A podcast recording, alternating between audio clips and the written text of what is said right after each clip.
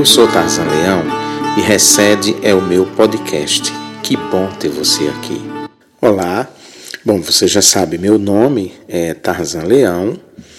Eu acho que, que eu preciso, nesse primeiro contato assim mais pessoal, eu preciso de dar umas explicações relevantes né, para a gente começar esse bate-papo no, no nosso podcast.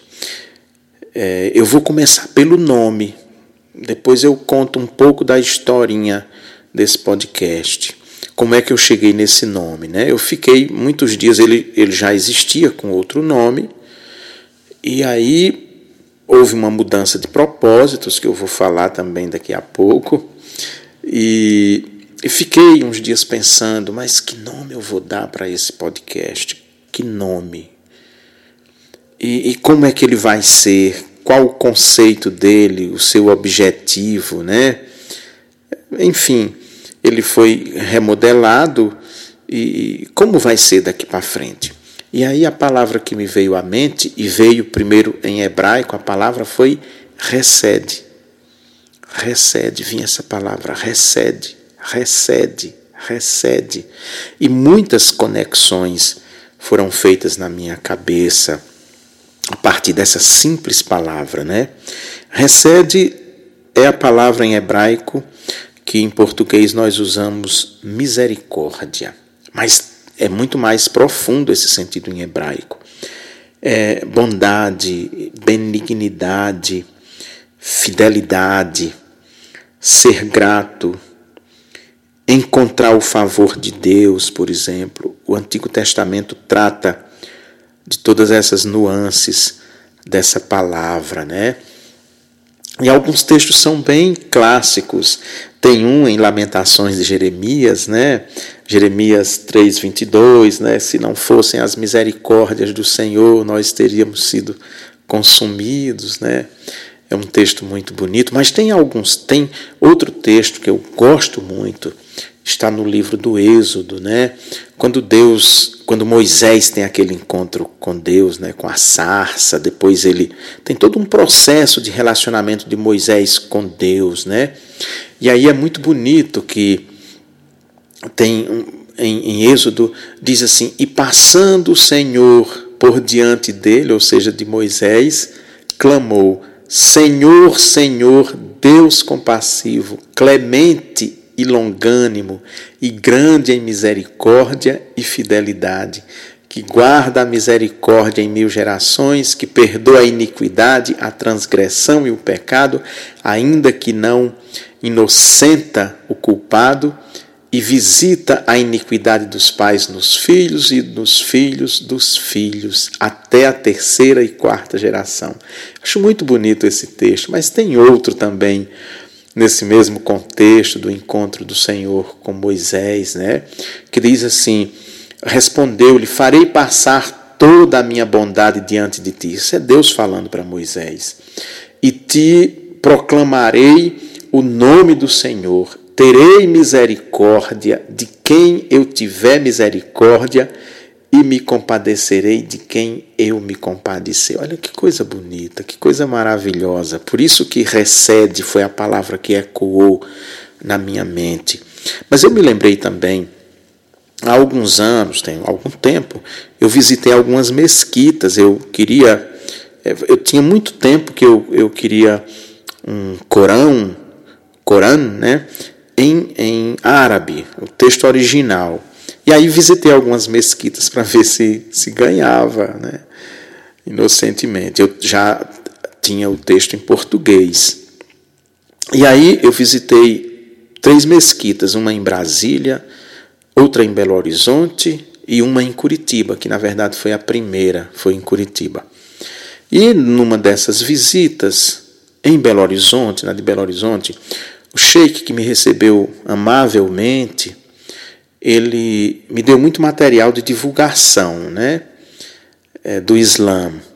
E algo me chamou a atenção em todos aqueles livretos. Aquilo me impactou, eu achei muito bonito aquela forma, né? E, e até eu pensei que depois textos que eu escrevesse, eu queria usar aquilo ali para iniciar meus textos. Eu nunca fiz isso, seria um, um, um plágio muito é, muito barato, né? Eu não tive coragem de fazer isso. É, mas é porque é bonito.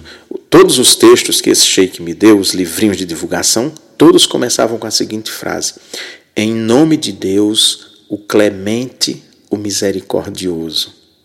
Todos, todos. Em nome de Deus, o clemente, o misericordioso. Aqui vem de novo, recede. Coisa bacana, não é? Você você começar a ler um texto dessa maneira, em nome de Deus, o clemente, o misericordioso.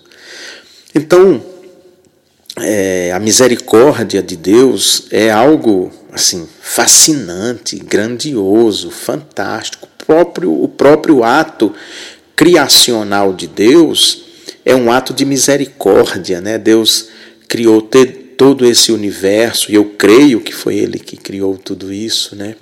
todo o cosmos, a, a Via Láctea, as galáxias, as mais distantes, o universo profundo, os planetas, as estrelas, as luas, o universo, o céu profundo, escuro, negro, a amplidão do espaço, né?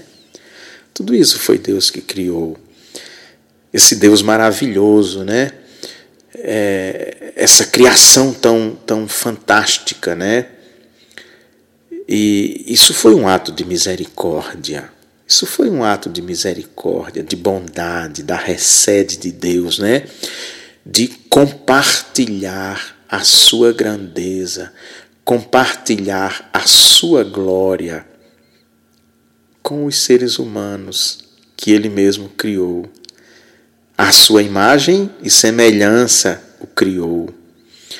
Esse ser humano cheio de potencialidades, cheio de.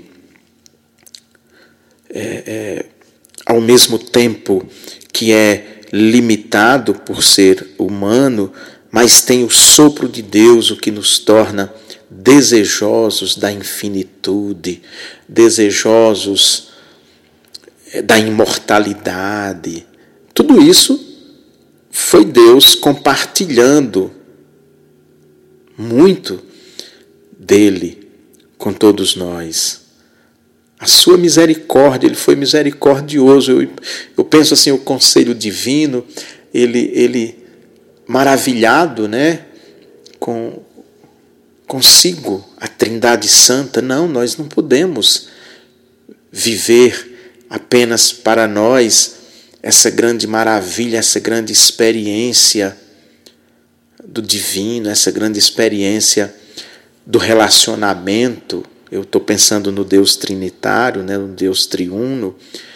Vamos criar o universo. E aí, Deus, então, por intercessão de Jesus Cristo, pelo poder do Espírito, ele cria todo o universo e sopra na narina daquele ser feito do barro, Adam, Adamá, que quer dizer terra, o terroso, né?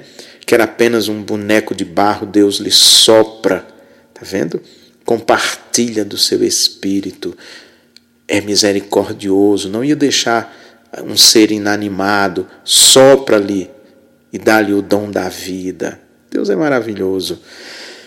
Então, a recede de Deus, a misericórdia de Deus é algo grandioso, fantástico. Mas o Novo Testamento também trabalha essa ideia. O Novo Testamento foi escrito em grego, então é uma outra palavra que eles vão usar, a palavra Helios, que é justamente esse ser misericordioso, principalmente a misericórdia que Deus é,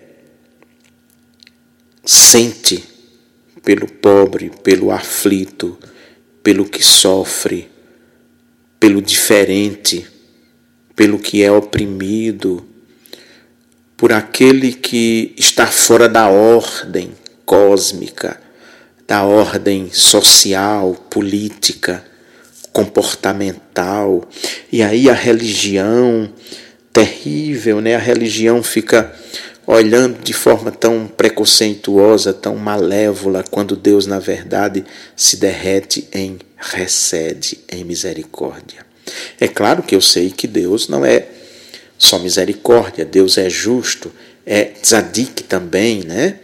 Deus é justo, Deus exerce sua justiça e, e, não se enganem, e não se enganem, a justiça de Deus será feita e todos aqueles que se opuseram ao reino de Deus pagarão um preço alto. É isso que o Senhor Jesus Cristo nos diz.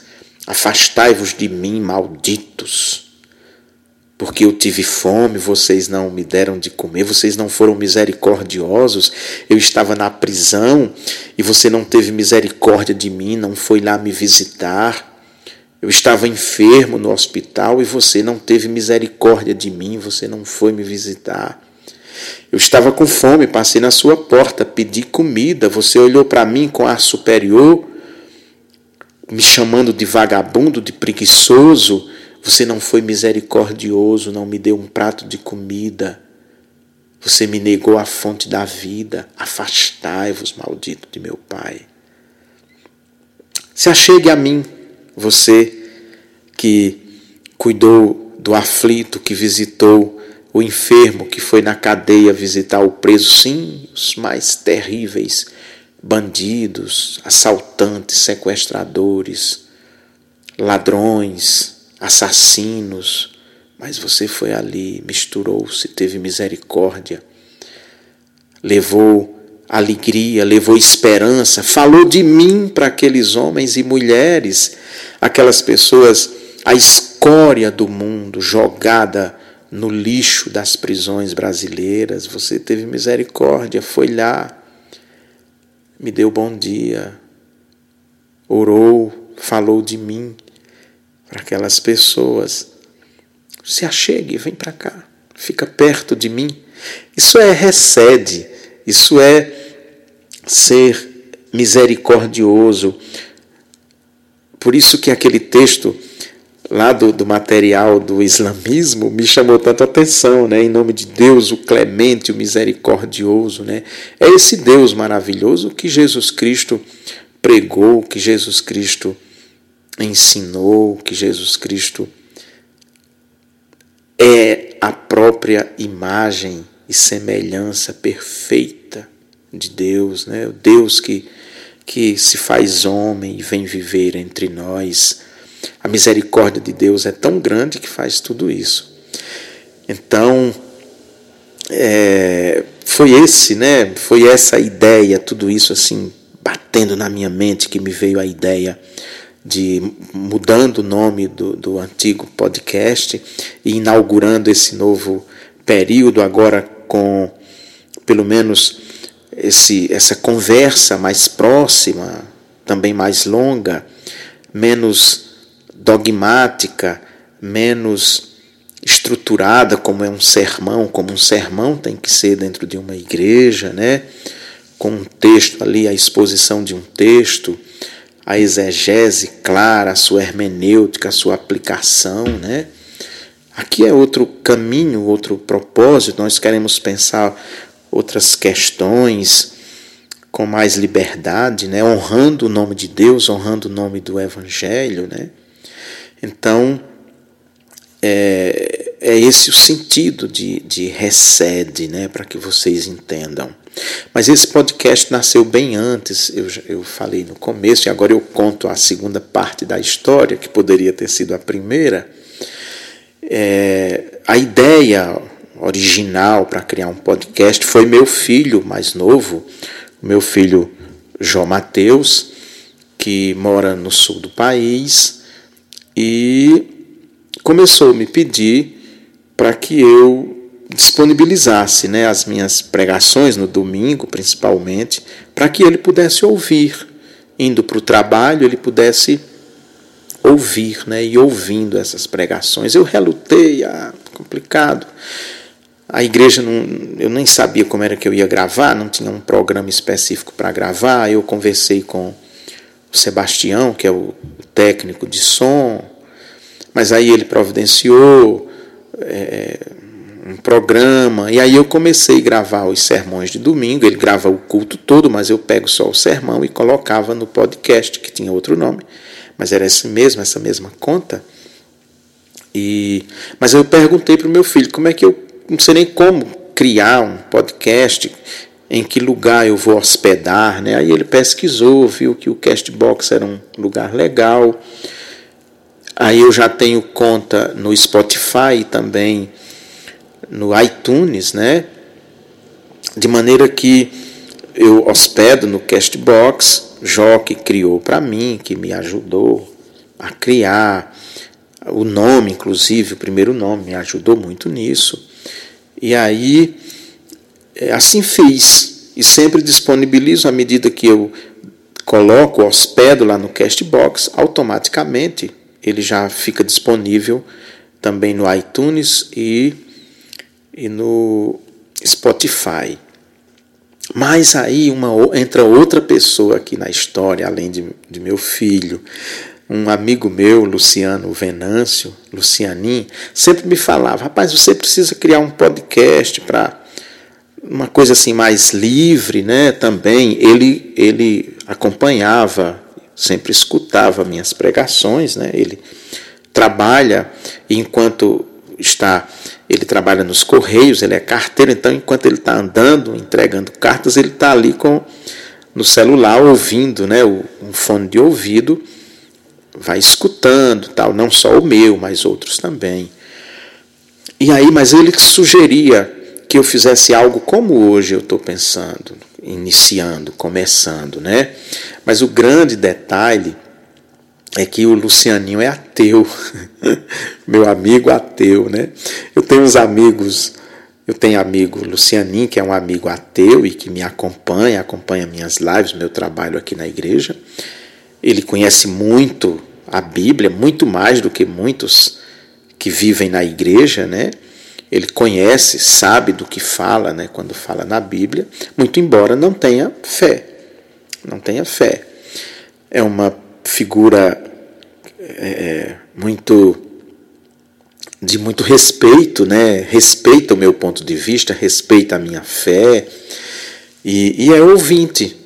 E eu tenho um amigo também, uma amiga, na verdade, que é judia e que me acompanha, acompanha meu trabalho. Então, é, eu tenho amigos que me escutam que são católicos, romanos, muitos que são protestantes, ateus, judeus. é interessante isso. E aí, Lucianinho, ele que sugeria que fosse algo assim nessa linha, como a gente está experimentando fazer, né? Então foi tudo isso, e tudo isso começou a mudar por causa do coronavírus, né? Com essa mudança que teve na igreja, a gente cessar os cultos e, e começar a fazer o trabalho todo pela internet. Então, houve essa necessidade de reformular o podcast, reformular a partir da ideia, né? já a ideia original, mas ser uma coisa mais fluida, né? sem muito dogmatismo, como eu falei aqui. Então, é, é por aí a nossa conversa, né? Hoje, então, nesse primeiro encontro nosso, né, nessa estreia, né, eu continuo falando do, do sentido mesmo do, do podcast, do seu conceito, né? Eu creio que o assunto não, não se encerra de uma vez assim, mas esse conceito da misericórdia de Deus é muito importante a gente recuperar. Porque a religião, e aí eu sempre uso o termo religião, porque a religião ou a religiosidade demais em excesso, ela pode ser algo muito ruim e muito nociva. Vejam bem, quem condenou Jesus Cristo não foram os ateus, não foram as prostitutas, não foram os homossexuais do seu tempo, não foram os ladrões, não foram os piores bandidos que pudesse existir na sociedade do seu tempo, né, da, da Palestina do segundo templo, foram os religiosos. Foram os religiosos. Foram os religiosos do templo de Jerusalém, fariseus, sacerdotes, saduceus, escribas, foram os religiosos que teceram aquela trama que resultou na prisão, condenação e morte de nosso Senhor. Então, a gente precisa ter sempre muito cuidado quando nós perdemos a dimensão bíblica de nossa fé e enveredamos só pelo terreno da, da teologia sistemática, né, digamos assim. É muito interessante porque quando a gente estuda, né, quando está no, seminário, num ambiente assim, é nítida a, a diferença entre o professor de teologia sistemática e os professores mais ligados à Bíblia. Né? O professor da Bíblia ele é muito mais revolucionário, ele é muito mais transgressor né, do que o professor de sistemática. O professor de a teologia de sistemática nada mais é do que a tentativa humana de enquadrar a Bíblia. Você tem ali uma série de conceitos na cabeça e busca na Bíblia referências para é, é, justificar aquela sua visão. Por isso que nós temos visões tão, diferentes. Tão diferentes. É, do lado protestante, você tem os arminianos de um lado, os calvinistas de outro, e aí você tem a experiência católica romana, a experiência católica ortodoxa, né, do Oriente. É, isso são tentativas de enquadrar a Bíblia, a palavra de Deus, né, e, e é, isso é sempre problemático. É importante, eu reconheço a importância, até porque eu tenho um pensamento sistemático, eu sempre penso sistematicamente, eu tento organizar o meu pensamento, aquilo que eu falo, de maneira que haja que as conexões sejam claras e que eu não entre em contradição, né, quando estiver pregando um texto, não contradizer um que eu preguei semana passada. Isso é uma tentativa de sistematizar né, as ideias, a cabeça, isso é algo positivo, isso é algo importante, eu não estou negando a importância. O grande problema é quando isso se torna uma obstinação e você esquece então a palavra de Deus, a Escritura, a razão da reforma protestante. Todos os grandes movimentos que aconteceram na história, da igreja, desde o antigo Israel, sempre foram movimentos de busca da palavra de Deus. As grandes reformas, eu citaria aqui a reforma de Josias, né? aquele jovem rei, quando a palavra de Deus é estava jogada no templo né, há muito tempo e, e quando é encontrada, Josias fica extasiado. Puxa vida, mas esse é o livro de Moisés, o que é que está acontecendo? E o rei então chora e, e rasga as vestes, joga cinza na cabeça, vamos orar, vamos jejuar, vamos ouvir, porque essa é a palavra de Deus, né? esse é o poder da Bíblia. Poder da Bíblia. Então, os religiosos, eles esquecem isso e dogmatizam tudo e pegam então determinados textos e esquecem a misericórdia de Deus. Aplicam então sua teologia, o seu escopo teológico, e quem não se encaixa dentro daquilo ali está fora, inclusive, da salvação, mas se esquecem que Deus é misericordioso e Deus não se rende a esses conceitos, Deus não se rende à, à religiosidade das pessoas daqueles que se acham puros, que se acham é, é, santos, que, que não podem nem cumprimentar outras pessoas que não são do mesmo grupo. Isso é ter misericórdia, isso é entender é, perfeitamente o conceito de, de recede, né? Quando você é, busca essa, essa vivência da fé, esse relacionamento com Deus, essa relação profunda, esse experimentar Deus, né? esse experimentar Deus, quando nós vemos na história os homens e mulheres que, que experimentaram Deus, não se adaptaram ao sistema, não se adaptaram a essas religiosidades né, que, que ficam aí condenando e falando isso e falando aquilo, quando na verdade Deus é muito maior do que tudo isso. Deus é misericórdia. Deus amou tanto o mundo, isso é um ato de misericórdia, que mandou o seu próprio filho, né? Só para a gente lembrar, Deus fez homem e mulher, deixou o paraíso, né?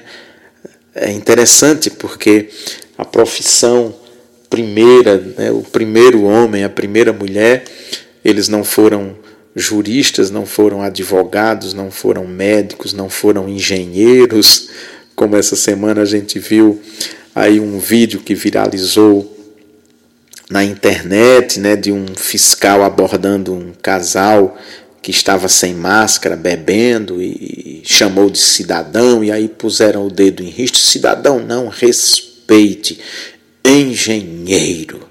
Encheu a boca, né? Como quem diz, eu sou superior, né? Eu sou mais. E aí, de repente, quando nós vamos para Gênesis, Deus, quando cria homem e mulher, a profissão deles é ser jardineiros. Jardineiro, tá vendo aí? Não eram juristas, não eram ministros, nada jardineiro, jardineiro. Então você imagine a pessoa mais simples que cuida de um jardim. Foi assim que Deus nos quis, que nós fôssemos o seu jardineiro aqui na terra, nada além disso, né? Então, Deus quis compartilhar. E aí ele cria homem e mulher num ato de misericórdia, mas aí vem a cobiça, vem o desejo de querer ser como Deus, vem a vontade de, de de bater no peito, eu sou engenheiro, né? E aí cai o homem e a mulher em pecado, né? Adão e Eva. E aí todo o cosmos muda por causa disso. Há um desequilíbrio cósmico por causa disso. Se hoje nós temos problemas, se você tem a devastação da Amazônia, como acontece hoje, tudo é fruto daquele primeiro ato que provocou o desequilíbrio cósmico, né? Mas Deus não se dá por vencido. Logo em seguida, ainda em Gênesis 3,15, ele promete mandar um resgatador, ele é misericordioso. Depois ele pactua com Noé. Cara, a terra está terrível e eu tive misericórdia de você. Eu vou dar uma recomeçada nisso aqui, mas você você vai ser minha semente, você e sua família, né? E faz um pacto, tem misericórdia. Depois ele pactua com Abraão, depois ele chama Moisés, liberta meu povo. Vamos, vamos reformular isso aqui, isso não está bom não. Deus podia nos deixar, como diz Lamentações, né? Deixar que nós mesmos daríamos conta de nos consumir, de, de é, é, nos aniquilar completamente, né? mas Ele é misericordioso e se tudo é pouco durante toda a história sagrada de ato de misericórdia de Deus, Ele manda o seu próprio Filho, Jesus Cristo, que aqui vem, habita entre nós, faz morada entre nós para nos salvar, para nos resgatar. E aí Jesus Cristo dá uns sinais muito bacanas de Deus, né? Ele, aliás, diz né, que quem conhece a mim conhece o Pai. Quem não me conhece não tem nem ideia quem seja Deus, né? Ele dá alguns sinais muito bacanas dessa misericórdia de Deus. Eu me lembraria de dois aqui, é, duas parábolas, né? A parábola do filho pródigo, quando ali mostra aquele pai bom, misericordioso, um filho rebelde que gasta tudo com farra, com, com mulherada, com, com jogo, com sei lá o que, na esbórnia, e depois, quando se vê passando fome, comendo a, a lavagem dos porcos, ah, eu vou voltar para casa de meu pai, porque lá o empregado mais simples, come melhor do que o que eu estou comendo, vou voltar. Volta não por arrependimento, por ter dilapidado a herança, antecipado sua herança, inclusive, ele sendo o filho mais novo, né, nem teria esse direito de acordo com a lei mosaica, mas o pai cede e ele volta para encher a barriga em casa, né? E aí o pai fica todo dia. Um dia ele volta, um dia ele volta. Quando aquele filho volta, então o pai se derrete, né? O pai se derrete, vai à procura dele, cuida e ampara. E manda dar banho, faz festa. E aí o seu outro irmão que aí nós diríamos como um religioso, aquele que faz as coisas querendo sempre um retorno de volta, chega, ah, porque vou nem entrar em casa, porque esse seu filho detonou tudo, gastou tudo que era seu e agora esse sujeito aí volta, em vez de você dar um corretivo nele, você faz é uma festa, eu estou aqui todo dia trabalhando, de sol a sol, feito um escravo, lhe servindo. Você nunca me deu nenhum burreguinho, nenhuma galinha caipira, nenhuma galinha de Angola para eu fazer uma festa com meus amigos, mas com esse filho não. Né? Esse é o modelo do, do religioso, daquela pessoa que faz tudo, que vai à igreja, que se priva de uma série de coisas e depois cobra de Deus, né, bênção, cobra de Deus é, é, o retorno daquilo que ele fez, porque na verdade ele pensa que Deus é um banco onde você deposita e depois vai pegar aquilo que, que cresceu, que, que, que os juros, né, um dinheiro que você põe numa poupança ou num, num fundo de aplicação, né? Ser um religioso não sabe o que é misericórdia, não sabe o que é amor, não conhece de Deus o melhor só fala de, de vingança, de Deus vingativo, de Deus que vai aniquilar o pecador, de Deus que vai acabar com todo mundo, de Deus que vai mandar esse e aquele para o inferno. Esse é o religioso, esse é o religioso que está numa igreja enfesado, porque na verdade o que ele queria era estar na esbórnia, ele não está na esbórnia por um tanto de razões, está dentro da igreja e fica enfesado quando Deus desce do seu trono e ampara e cuida dos piores pecadores da sociedade, da escória, daqueles que só saem à noite porque o dia não os aceita, daqueles que só saem às madrugadas porque a família não aceita porque ninguém quer, ninguém quer saber dele, né? E aí os religiosos ficam enfesados e aí ficam bravos quando a gente fala do amor de Deus, da misericórdia de Deus. Não, porque Deus é justiça. Claro que eu sei, seu tolo, que Deus é justiça.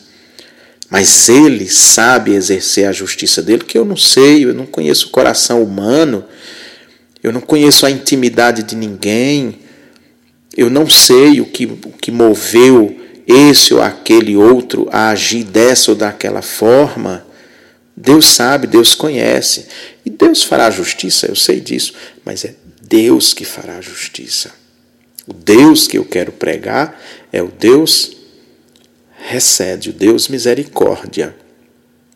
O Deus que mandou seu filho para morrer justamente por esses. O Deus que ficou na beira de um poço ao meio-dia, batendo papo com uma mulher de má reputação.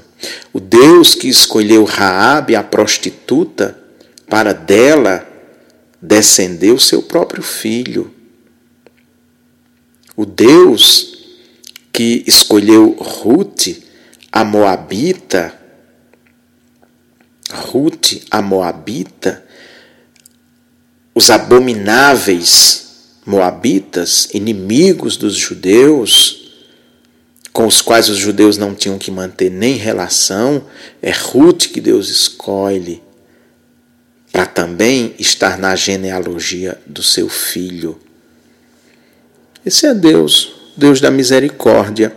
Esse é o Deus que sai correndo, feito aquele pai, para amparar o que está voltando para casa, ainda que motivado pela fome, não pelo arrependimento profundo. Mas aí Deus vai e partilha e se dá. Isso é recede. Pensar no mundo a partir da misericórdia de Deus.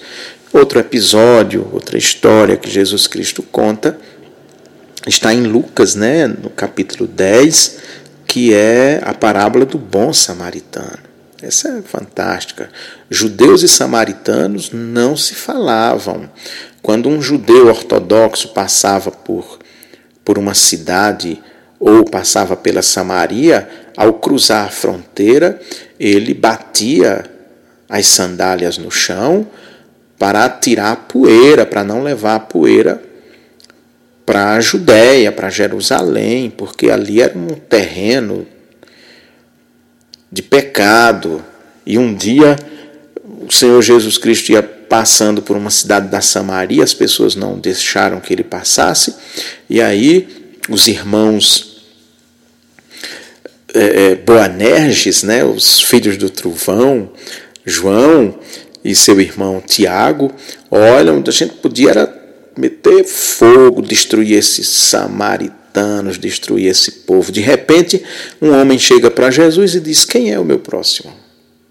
Como é que eu posso então amar? Ele pergunta, o Senhor Jesus cita os mandamentos, né? E, e, e, o resumo, né, que é amar a Deus sobre todas as coisas e ao próximo como a ti mesmo, ele diz: E meu próximo? Quem é? Quem é meu próximo? Jesus diz: Olha, um homem descia de Jerusalém para Jericó e foi no caminho tomado, surpreendido por assaltantes que bateram nele, espancaram, roubaram tudo que ele tinha, jogaram ele à beira da morte. E aí vinha um sacerdote, ou seja, um religioso que tinha servido no templo, porque o templo de Jerusalém era servido, era uma, existia uma escala, né, que os sacerdotes e levitas eram seguiam essa escala. Vem um sacerdote, ou seja, um religioso, olha, ele sabia que se fosse mexer com aquele camarada, que ele não sabia nem quem era, não conhecia, não sabia nem estava vivo, jogado no chão, ele poderia se tornar impuro dependendo de quem era, então ele passa longe para não se tornar impuro, ele passa longe. Depois vem um levita, faz a mesma coisa, não olha, porque ele estava era muito ocupado com sua religiosidade, com a fórmula, né? E por fim vem um maldito samaritano. O samaritano olha, puxa vida. E aí o samaritano, que era um excluído, o samaritano, que era um que também estava à margem da sociedade judaica, pelo menos, ele olha e se identifica, né?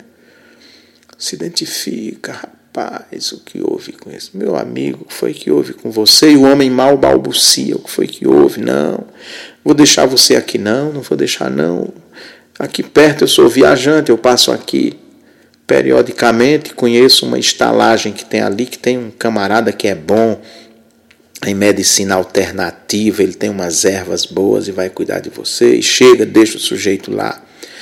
Cuida dele aí, cuida dele, tá aqui esse dinheiro para você cuidar. E quando eu voltar da minha viagem, eu passo aqui. Se tiver mais alguma despesa, você pode estar autorizado a usar todos os recursos necessários para salvar a vida desse moço. Quando eu voltar, eu faço o ressarcimento de tudo, de tudo. Outro modelo de Deus que o Senhor Jesus dá, aquele que que vai ao encontro né, do que sofre, do que está jogado, do que está à margem, que não tem medo de, de contaminar-se com a miserabilidade do outro, com a miserabilidade alheia, né? Então, esse é nosso Deus. E aí, a igreja do Novo Testamento foi muito impregnada por essa ideia, né?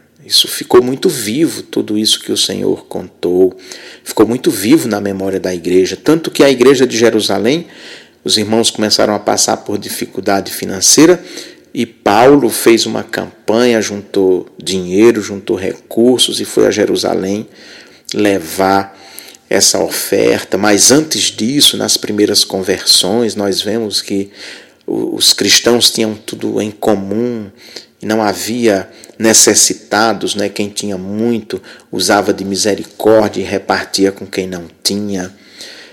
E assim foi a igreja durante muito tempo, pelo menos durante o primeiro século, uma igreja marcada pela misericórdia de Deus, uma misericórdia que é incondicional, porque Deus chama principalmente, principalmente aqueles que nem se interessam por ele, aqueles que não estão nem aí para Deus, aqueles que estão excluídos de, de toda a sociedade, de tudo aquilo que pode, é, digamos assim, dignificar uma pessoa socialmente, né?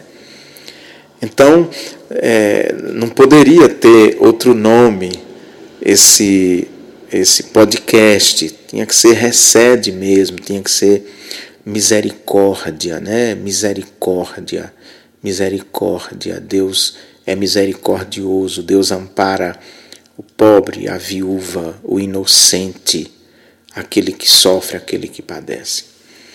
Esses dias, aqui no Brasil, é, o Congresso né, propôs uma, uma lei e aprovou, na verdade, aprovou um projeto de lei para tratar principalmente desse período da, da pandemia, né, e dando uma atenção especial aos povos indígenas, esses grandes injustiçados, esses grandes excluídos. Imagina, eram os únicos habitantes desse grande território que é o Brasil, e hoje então restam poucas nações indígenas sobrevivendo com muita dificuldade nos rincões do país, principalmente no norte do país, é, sob a constante sanha e ameaça das madeireiras, das mineradoras, né, que ficam entrando, garimpeiros que ficam entrando em área indígena e tudo.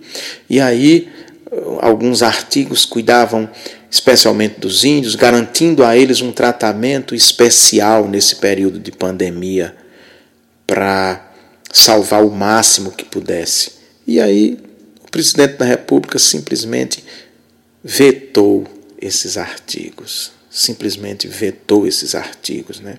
que depois o Supremo Tribunal Federal, é, o STF, é, obrigou, né, de certa maneira, a, a serem cumpridos esses, esses artigos né, da lei que garante o cuidado dessas pessoas. Isso é, a gente fica pasmo, principalmente porque é um presidente que se diz cristão, um presidente que é aí quase que idolatrado pelos evangélicos desse país inteiro, né?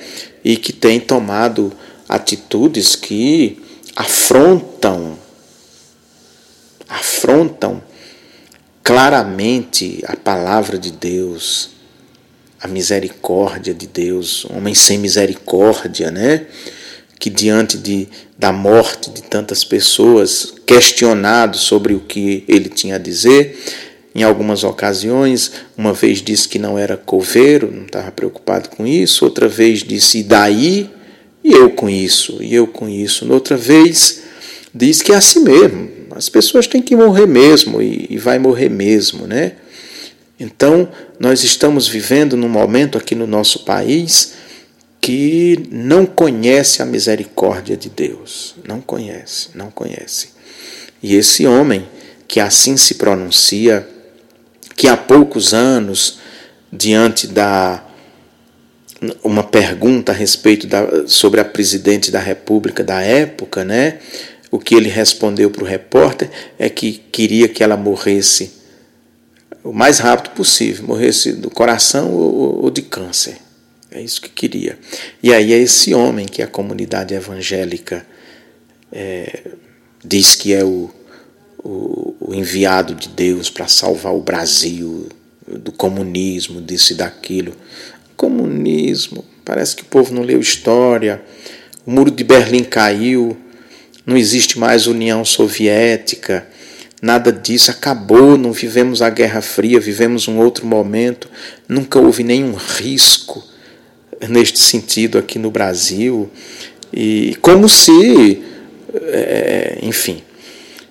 Então, é, a misericórdia de Deus, se esqueceram da misericórdia de Deus, se esqueceram que Ele é misericordioso, se esqueceram que Ele é cheio de amor. E se nós estamos aqui, é pela misericórdia, pelo amor dele, pelo desejo dele de nos ver bem, de nos ver vivos, de fazer parte do seu povo, de sua gente, né?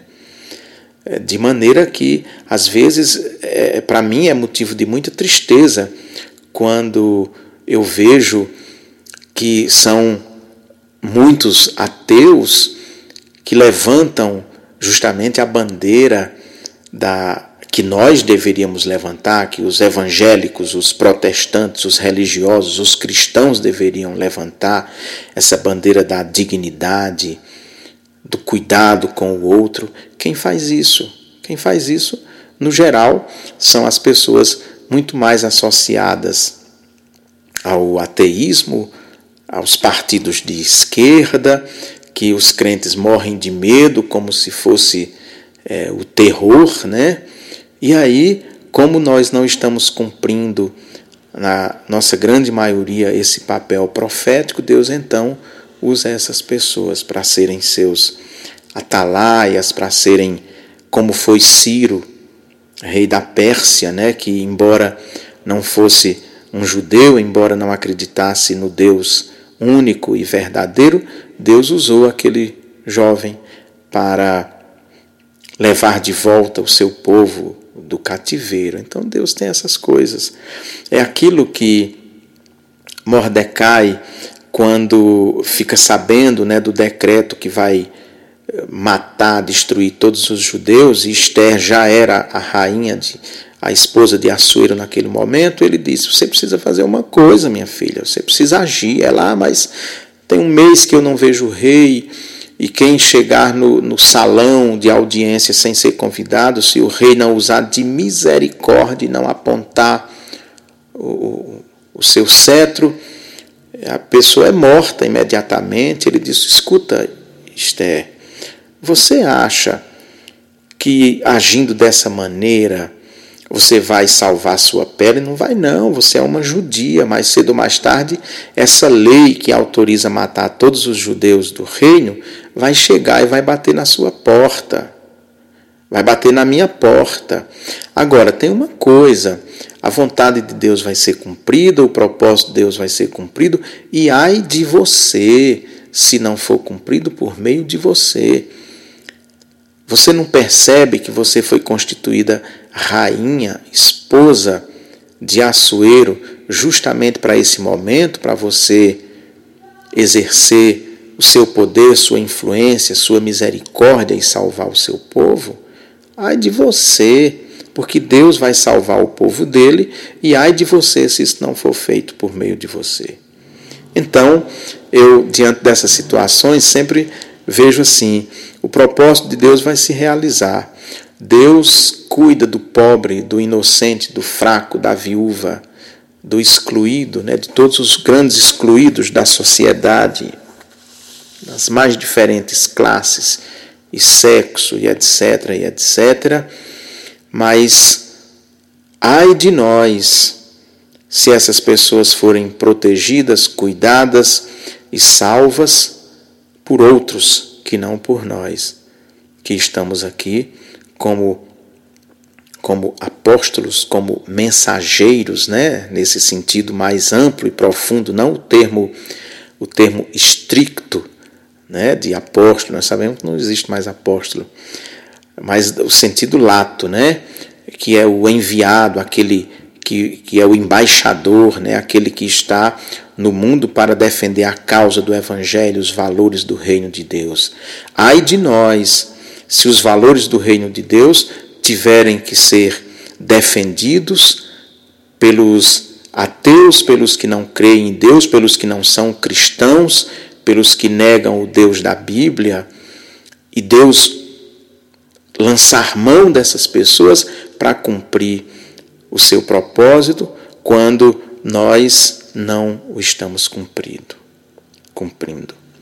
Nós então precisamos ter esse cuidado, né, para não é, nos esquecermos de, de Deus, do Deus verdadeiro, do Deus misericordioso, de Deus o clemente, o misericordioso, como eu falei no começo, né?